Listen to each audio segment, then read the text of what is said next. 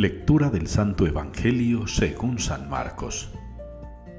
En aquel tiempo llegaron la madre de Jesús y sus hermanos, y desde fuera lo mandaron llamar.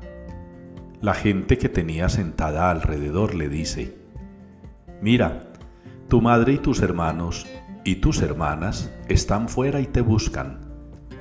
Él les pregunta, ¿quiénes son mi madre y mis hermanos? Y mirando a los que estaban sentados alrededor, dice, Estos son mi madre y mis hermanos. El que haga la voluntad de Dios, ese es mi hermano y mi hermana y mi madre. Palabra del Señor. Aquí estoy, Señor, para hacer tu voluntad. Con esta respuesta nos unimos en la palabra de Dios el día de hoy al Salmo 39. Aquí estoy, Señor, para hacer tu voluntad. Y nada menos hace unos días reflexionábamos al respecto.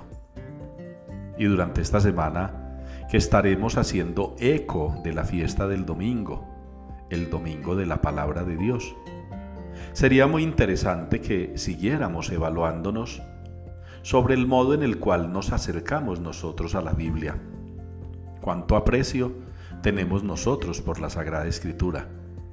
Con cuánta frecuencia, dedicación y constancia leemos nosotros la palabra de Dios.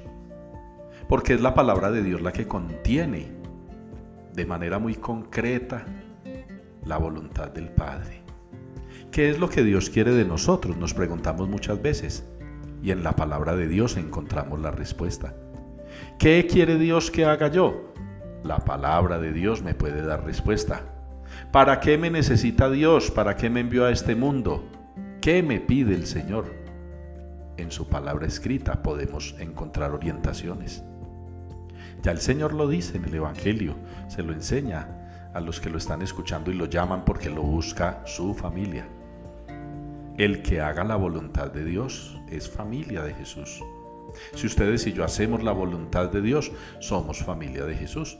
Y para poder hacer la voluntad de Dios y ser familia de Jesús, nos toca acercarnos a su palabra, conocer el mensaje divino contenido en la Biblia.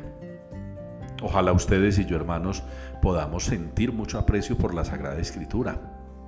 En un mundo como el actual que nos ofrece, en medio de tanta cosa mala, la tecnología que nos acerca mucho más fácil a la Biblia, a la Sagrada Escritura.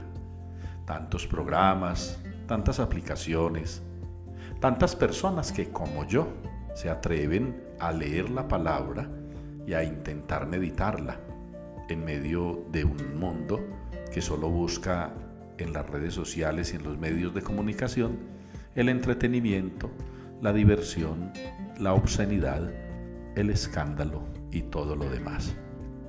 Los animo pues a dejarse llenar de deseos de hacer la voluntad de Dios, a llenarse de ganas profundas y constantes de leer la palabra de Dios, para que juntos hagamos realidad esas palabras del Salmo. Aquí estoy, Señor, para hacer tu voluntad.